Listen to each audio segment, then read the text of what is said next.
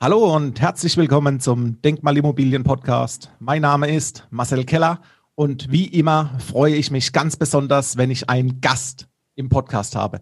Der Gast im Podcast bedeutet, es wird eine Interviewfolge.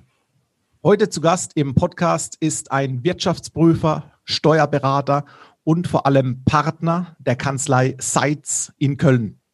Die Kanzlei Seitz in Köln hat sich zum Ziel gesetzt, sage und schreibe Deutschlands anerkannteste Kanzlei für die Bereiche Arbeitsrecht, Gesellschaftsrecht und Steuerrecht zu sein. Und diese Ziele verfolgt die Kanzlei mit aktuell über 60 Rechtsanwälten und Steuerberater. Und gerade hat die Kanzlei Seitz sogar den Titel bekommen, Kanzlei des Jahres für Arbeitsrecht 2020, 2021. Wer genau dahinter steckt, wer der Wirtschaftsprüfer, Steuerberater und Partner der Kanzlei ist, das erfährst du nach dem Intro.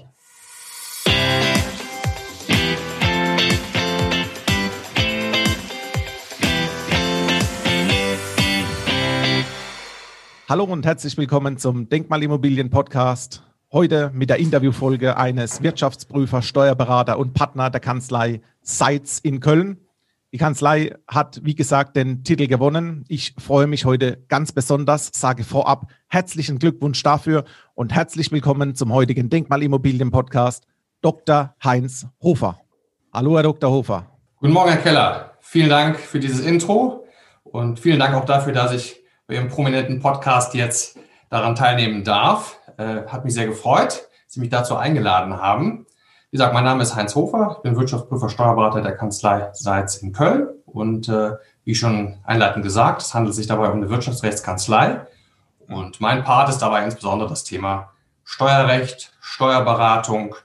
Und äh, da gibt es auch natürlich viele äh, Anknüpfungspunkte zu dem Thema Immobilien, Immobiliensteuerrecht, steuerliche Besonderheiten bei Immobilien. Und äh, ja, Deswegen ist das thematisch gesehen sehr interessant. Ich glaube, wir können uns da sehr gut ergänzen und einige Themen äh, vertiefen und äh, freue mich sehr auf das Interview. Und auch vielen Dank für die anerkennenden, einleitenden Worte ähm, zum Stand oder zum Standing der Kanzlei äh, Seitz ähm, hinsichtlich der gewonnenen Auszeichnungen und der Zielrichtung und natürlich auch der thematischen Ausrichtung, die ich gerne natürlich nochmal bestätigen möchte. Es handelt sich um eine hervorragende Kanzlei, die thematisch gesehen sehr weit vorne ist und äh, auch das Thema natürlich Immobiliensteuerrecht äh, sich auf ihre Fahnen geschrieben hat. Ja, Dr. Hofer, die, die Worte und das Lob, das haben Sie sich letztendlich selbst verdient, äh, genauso wie die Kanzlei. Vielleicht für die Zuhörer interessant, wie hatten wir uns beide kennengelernt? Wir haben uns beide kennengelernt über eine Kollegin, einen Freund von Ihnen, ebenso Steuerberater, Wirtschaftsprüfer. Und da haben wir die Business-Plattform LinkedIn genutzt. Das bedeutet, LinkedIn hat uns letztendlich zusammengebracht, richtig? So sieht es aus, ganz genau, richtig. Über einen Freund haben wir den Kontakt jetzt zueinander äh, gefunden und äh, ja, können ihn hoffentlich weiter vertiefen. Ja, ich habe Sie angeschrieben, weil ich gelesen habe, Sie sind Steuerberater, Wirtschaftsprüfer und sitzen in Köln. Gerade bei meinem Kundenklientel, bei meinen Interessenten, Manager, Führungskräfte, Unternehmer, da ist natürlich eins immer wieder der, im Kopf und das ist die Immobilie. Gerade der Unternehmer, der nicht diese Renteneinkünfte beispielsweise hinten raus hat im Ruhestand, da ist natürlich die Notwendigkeit da, dass man parallel aktiven Vermögensaufbau betreibt, nach und nach in die Steps der Vermögenssicherung geht.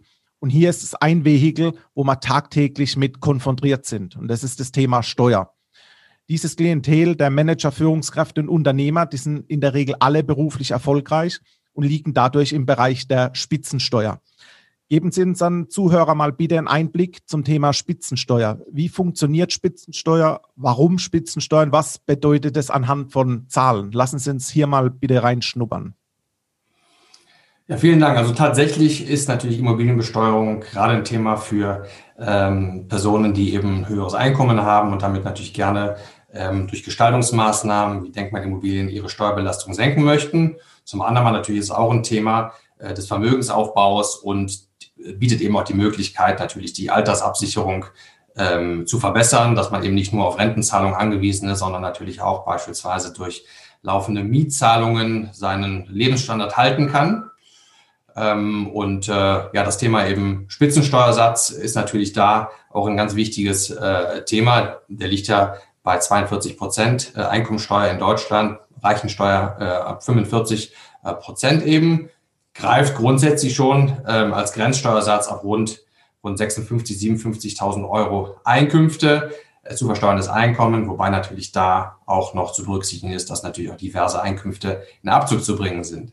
Aber wie Sie schon gesagt haben, Manager, Selbstständige, Unternehmer und dergleichen, die dann auch im sechsstelligen Bereich Einkünfte erzielen, ähm, müssen natürlich häufig dann auch den, den Spitzensteuersatz von 52, äh, von, von 42 Prozent zahlen auf ihre Einkünfte. Mhm. Und das schmerzt natürlich, dass man dann kombiniert zusammen mit dem Solidaritätszuschlag, gegebenenfalls der Kirchensteuer, fast bis hin zur Hälfte des Einkommens an den Staat abgeben muss. Ne? Und äh, da setzen natürlich dann auch Gestaltungsmaßnahmen an, wie beispielsweise natürlich auch Investitionen in Denkmalimmobilien, in Immobilienneubau, also in Mietimmobilien und äh, auch andere, andere Gestaltungsmaßnahmen, um natürlich auch die Steuerbelastung dann, dann zu senken. Und das erfolgt natürlich unter anderem eben durch, durch Abschreibungen auf, äh, auf Investitionen in Denkmalimmobilien, ähm, aber natürlich auch äh, gibt es natürlich diverse andere Gestaltungsmaßnahmen. Aber natürlich wollen wir heute da den, den Fokus drauf legen. Bevor wir in das Thema Aufbau eines Immobilienportfolios reingehen. In der, in der Praxis sind Sie natürlich als Steuerrechtler wohl mindestens wöchentlich, vielleicht sogar eher täglich mit Fragen Ihrer Mandanten konfrontiert aus dem Bereich Immobilien. Was, was beschäftigt Sie tages, tagesweise? Sind es Immobilientransaktionen? Sie begleiten ja auch äh, große Deals, ne, habe ich, äh, hab ich gelesen. Wie, wie können Sie da ein bisschen aus der Praxis mit uns reden? Genau, natürlich ist das eine Frage, die viele, die viele betrifft. Ähm, Erwerb von Immobilien, Aufbau eines Immobilienportfolios, entweder privat oder eben auch über eine Gesellschaft. Das kann natürlich in Form einer, einer äh, KG, einer Kommanditgesellschaft erfolgen oder in Form einer GmbH oder auch eben, oder eben auch im, im Privatvermögen. Ähm, da muss man natürlich dann unterscheiden, wie dann die steuerlichen Folgen aussehen, ob es einen Einfluss hat auf die Einkommensteuer, ob es ein Gewerbesteuerthema ist oder ob Körperschaftsteuer anfällt bei Kapitalgesellschaften.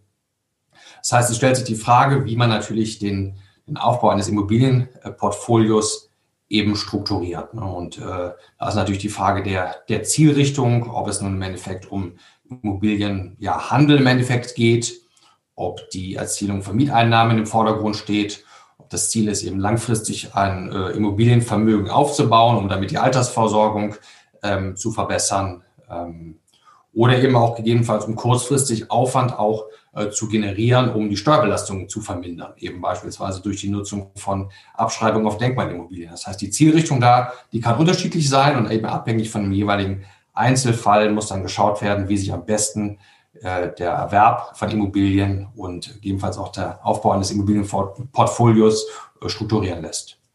Okay, dann äh, steigen wir doch zusammen mal in die Praxis ein. Das bedeutet, mein Ziel ist es, ich bin, ich bin Baujahr 79, ich möchte mir ein Immobilienportfolio aufbauen, was langfristig mir eine, ich nenne es mal Immobilienrente darstellen soll. Das Ziel vom Spiel ist es, Mieteinkünfte zu erzielen, in Anführungszeichen so hoch es geht, in Verbindung natürlich mit der Lage, mit der Bausubstanz, mit der Bauqualität. Wenn, wenn Sie den, den Hintergrund kennen, ich möchte nicht die Immobilien kaufen und gegebenenfalls nach zehn Jahren wieder veräußern, dass ich den steuerfreien Veräußerungsgewinn einnehmen kann. Wie würden Sie ein Immobilienportfolio gezielt aufbauen, wenn es heißt, die Miete soll zum Großteil auch in meinem Geldbeutel bleiben? Welche Vehikel gibt es hierzu? Genau, also gut, dass es äh, ansprechen, dass wir also im Endeffekt nicht, nicht vorhaben, da dann äh, quasi Spekulations- bzw.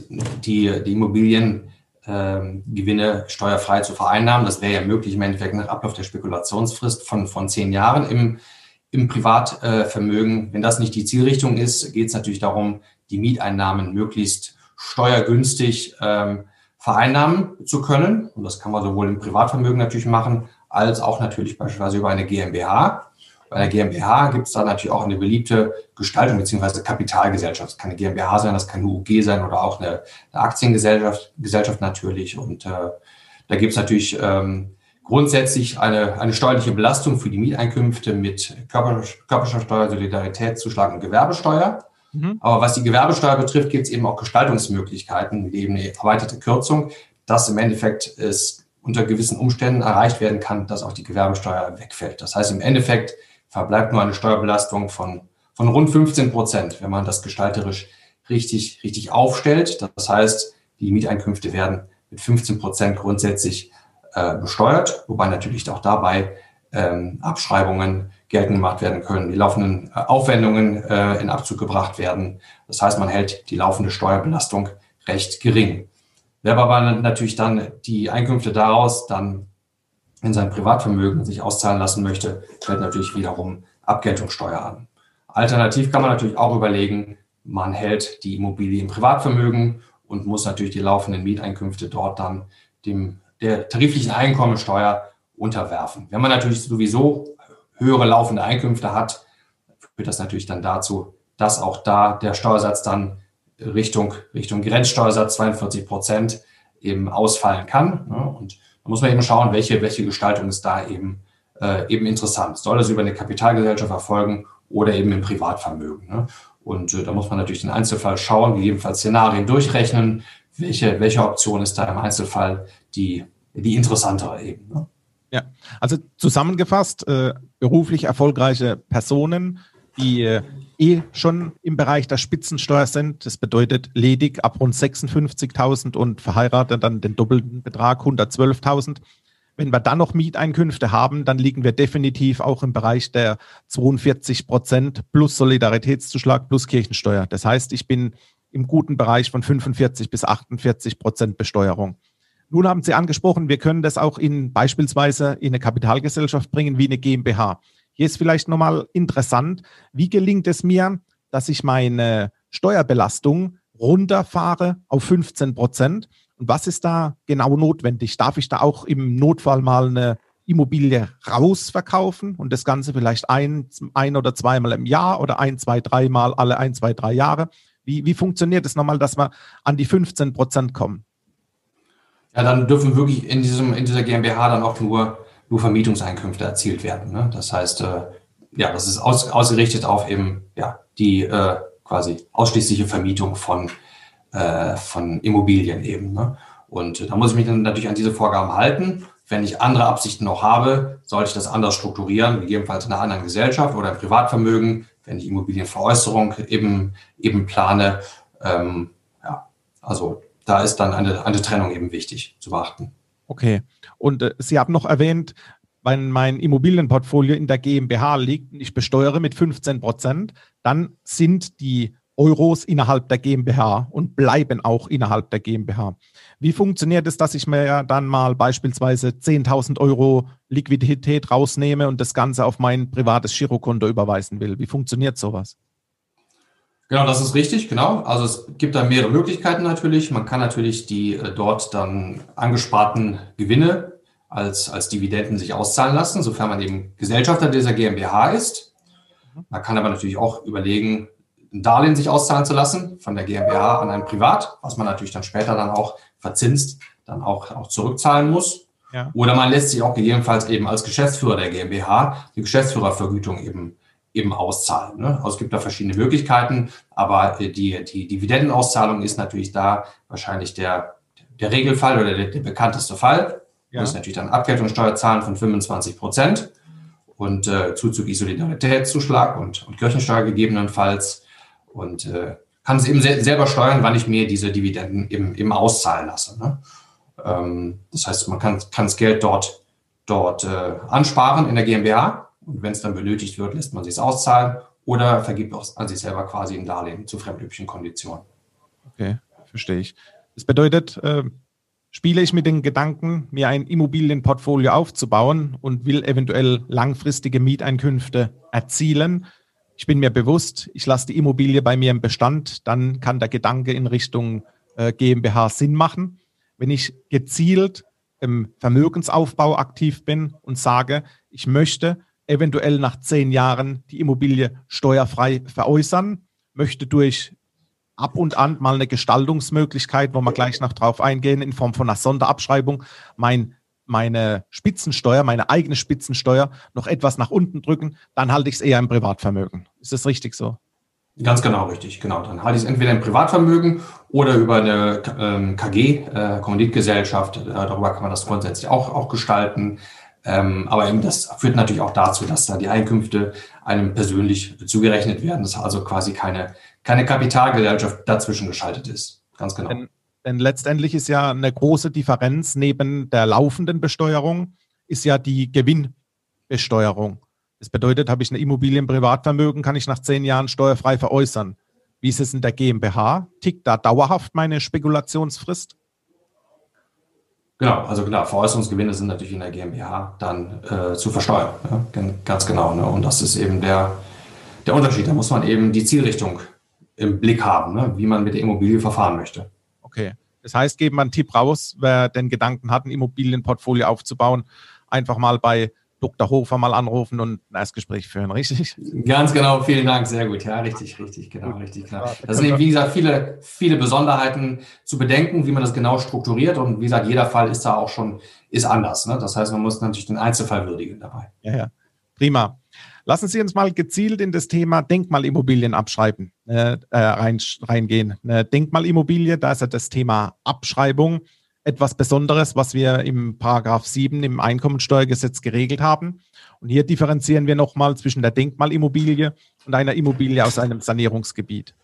Grundsätzlich wird ja diese erhöhte AFA vergeben für die Renovierung, für die Sanierung, um einfach gesagt ein Stadtbild zu erhalten. Und dann sagt der Staat, ich beteilige mich an den Renovierungskosten in der Form, dass du in die Abschreibung dieser Sanierungskosten gehen darfst. Möchten Sie mal bitte mit Ihren Worten den Zuhörern erläutern, wie so eine Sonderabschreibung funktioniert und wo hier Chancen und eventuell auch Risiken sich drin verbergen? Geben Sie uns da mal bitte einen Praxiseinblick. Also Sie zielen ja ab auf das äh, Thema erhöhte äh, Absetzungen oder beziehungsweise Abschreibungen bei, bei Baudenkmalen. Das ist ja der Paragraph 7i Einkommensteuergesetz. Und äh, da besteht eben die Möglichkeit, dass man eben bis zu neun Prozent ähm, dieser dieser ähm, ja, Investitionen, die man dort tätigt, ähm, steuerlich abschreiben kann. Das heißt, man hat erhöhten, erhöhten Aufwand, den man natürlich dann mit den anderen Einkünften, die man erzielt, verrechnen kann und damit somit die Steuerbelastung eben, eben vermindert. Ja. Und äh, ja, die, Vor äh, oder die Voraussetzungen daran sind eben, dass es sich eben um äh, ja, anerkannte äh, Baudenkmäler handelt. Das heißt, da sind die jeweils landesre landesrechtlichen äh, Vorgaben, also jeweiligen Bundeslandes natürlich im Blick zu behalten, ob nun sich, es sich bei der Immobilie eben um Baudenkmal handelt oder eben, eben auch nicht. Das heißt, diese Vorgaben sind dabei natürlich strikt äh, zu beachten, um dann auch die steuerlichen Vorteile äh, nutzen zu können. Und diese Bestätigung, die kriege ich einfach vom, äh, vom Amt, wo ich dann schreibe, wo drin steht, Ihr Objekt steht unter Denkmalschutz, Ihr Objekt äh, liegt in einem Sanierungsgebiet gleichzeitig das Thema Sanierungsgebiet beispielsweise noch im Grundbuch verankert, dass es schwarz und weiß äh, belegt ist. So genau, und das, genau, und das muss eben auch vor der Investition quasi auch alles vorliegen. Ne? Das heißt, man muss da schon die strikt auch die, die Vorgaben des Gesetzes äh, beachten und im Blick haben eben. Ne? Ja. Und da kann es steuerlich natürlich durchaus interessant sein. Dadurch, dass diese Verankerung des der erhöhten Abschreibung für Denkmalimmobilien im Einkommensteuergesetz verankert ist. Sie haben den Paragraph 7i des Einkommensteuergesetzes genannt. Da muss ich sagen, dann bin ich ja raus aus der Spekulation, was die Abschreibungen betrifft, sondern es ist ja eine, in Anführungszeichen, eine garantierte Steuererleichterung, wenn ich diesen Paragraph nutze. Dann ist das richtig ausgedrückt? Genau, ich habe dann, ich habe dann eine, eine, Steuer, eine Steuerersparnis eben. Das heißt, ich kann quasi Aufwand, Aufwand vorwegnehmen ne, äh, für diese, für diese Immobilie. Ne? Genau, weil wenn man den, den Immobilienkern mal betrachtet, in der Regel schreibe ich eine Immobilie über 50 Jahre ab mit zwei genau. Prozent. Genau. Und durch den Denkmalvorteil der erhöhten Abschreibung verkürze ich den Abschreibungshorizont, die Abschreibungszeit auf runter auf zwölf Jahre. Und das Objekt ist nahezu zum Großteil mit 80, 90 Prozent abgeschrieben. Das heißt, ich kann mir hier einen extremen Zeitvorsprung nochmal einkaufen. So definiere es ich gerne. Stimmen die Worte an der Stelle?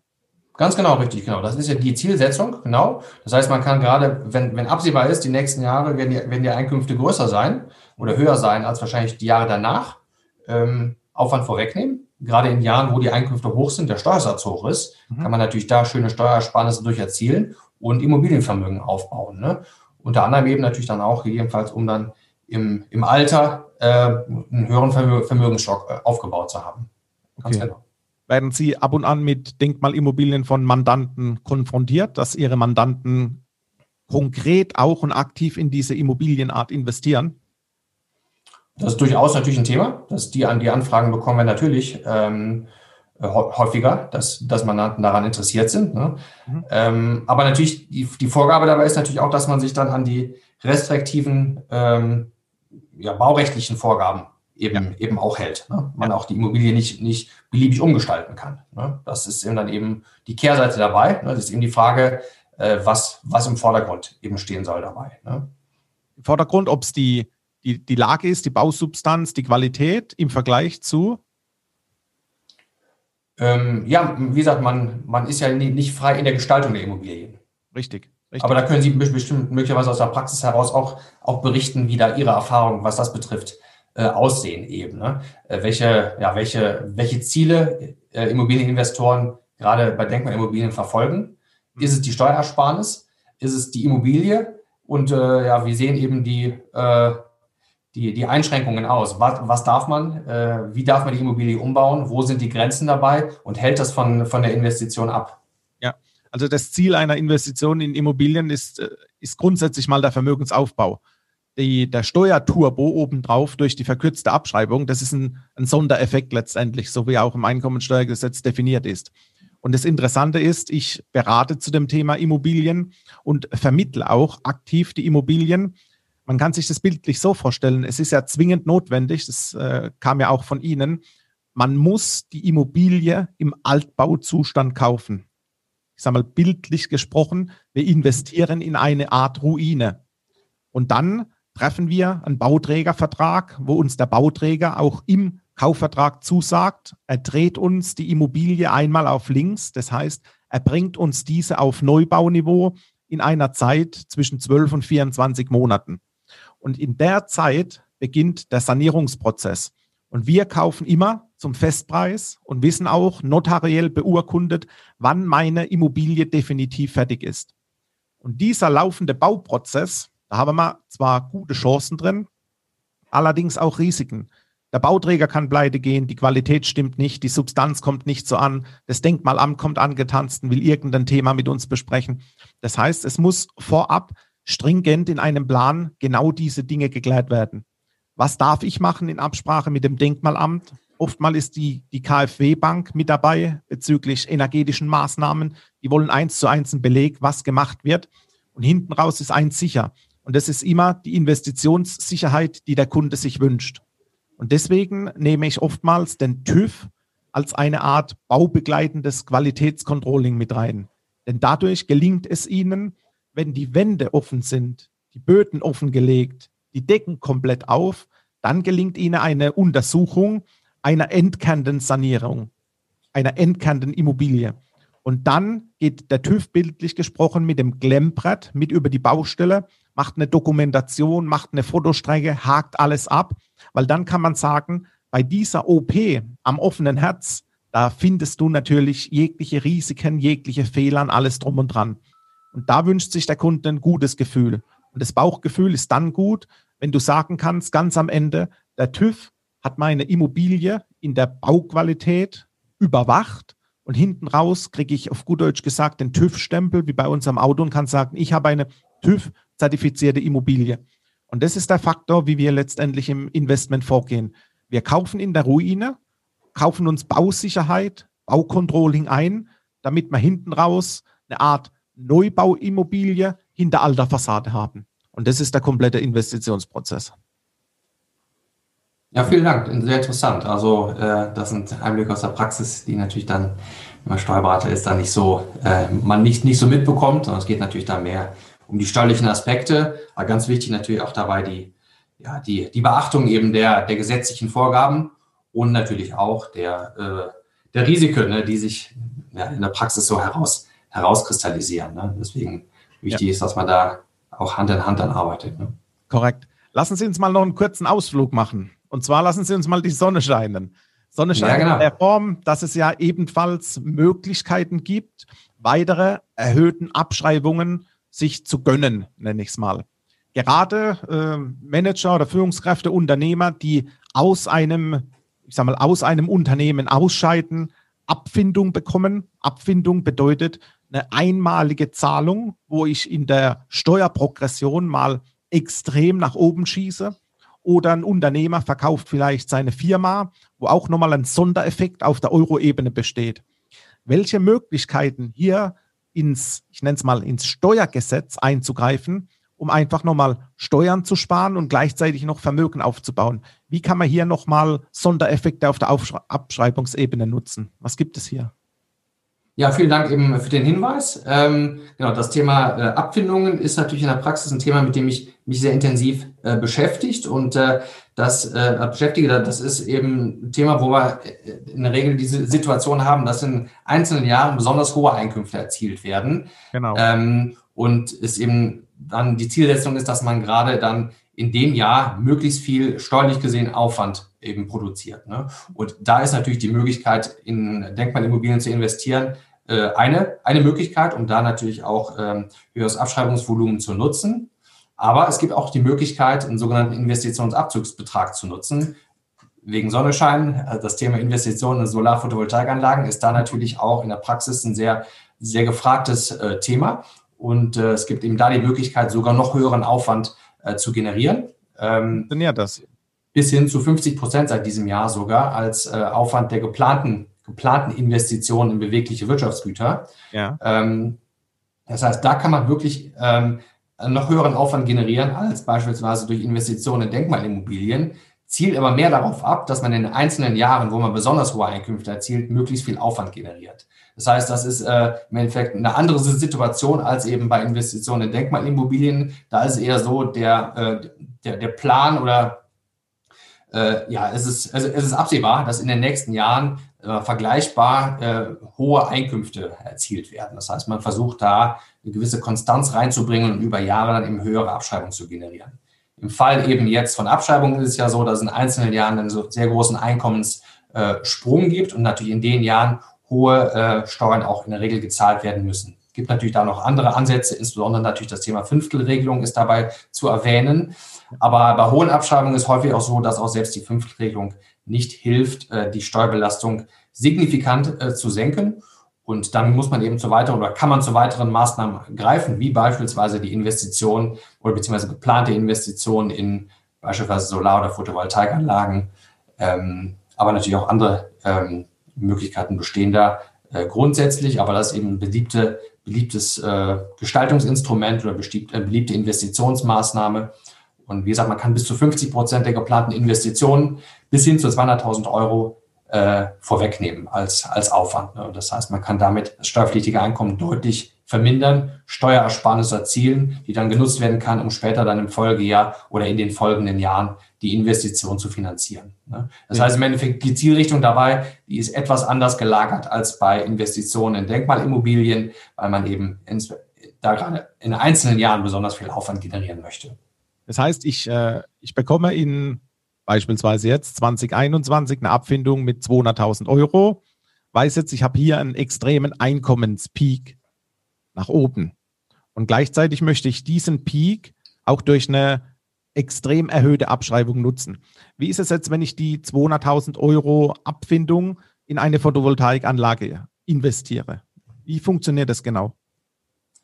Genau, wenn ich also in diesem Jahr die Abfindung bekomme, müsste ich dann die Absicht äh, haben, dann im Folgejahr oder in den folgenden drei Jahren die Investition zu tätigen in äh, so eine Solar-Photovoltaikanlage. Mhm. Ähm, und ich kann dann bis zu 50 Prozent des Aufwands der geplanten Investition äh, vorwegnehmen. Das heißt, würde ich also jetzt 100.000 Euro investieren äh, wollen in so eine Solar-Photovoltaikanlage, könnte ich dann eben bis zu 50 Prozent, also 50.000 Euro vorweg als Aufwand äh, geltend machen. Ne? Okay. Und äh, ja, durch die Steuersparnis äh, spare ich im Endeffekt damit dann Liquidität, die ich dann nutzen kann, um die Jahre danach dann eben diese Investition ähm, zu finanzieren.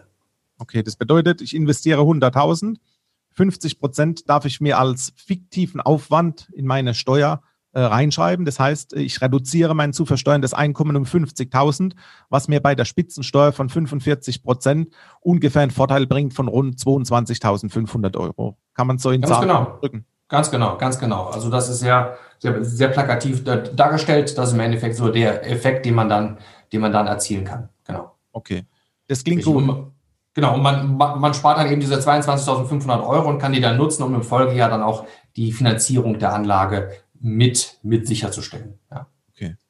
Ja, prima. Dann haben wir jetzt einen kurzfristigen AFA-Abschreibungseffekt erzielt äh, über den Investitionsabzugsbetrag, den IAB, durch eine Investition zum Beispiel in eine Photovoltaikanlage.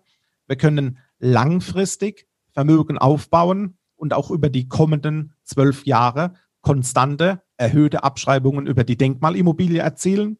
Und wir können uns hinten raus überlegen, ob wir ein Immobilienportfolio aufbauen, das wir gezielt im Privatvermögen halten oder weil wir langfristig eine Immobilienrente gegebenenfalls aufbauen, dass wir hier zum Beispiel einen GmbH-Mantel rauflegen. Das war jetzt die, die drei Themen, die wir angegangen sind. Das Angebot gebe ich einfach mal die Zuhörer raus, Herr Dr. Hofer. Wenn es hierzu Fragen gibt, dann äh, bewerbe ich jetzt in der Form einfach, dass man sich bei Ihnen melden darf. Ihre Kontaktdaten, E-Mail, Telefonnummer werde ich an den Anhang des Podcasts, an die Show Notes mit reinnehmen. Und dann kann es sein, dass die, die Tage mehrmals Ihr Telefon klingeln wird. Ist das okay, Herr Dr. Hofer?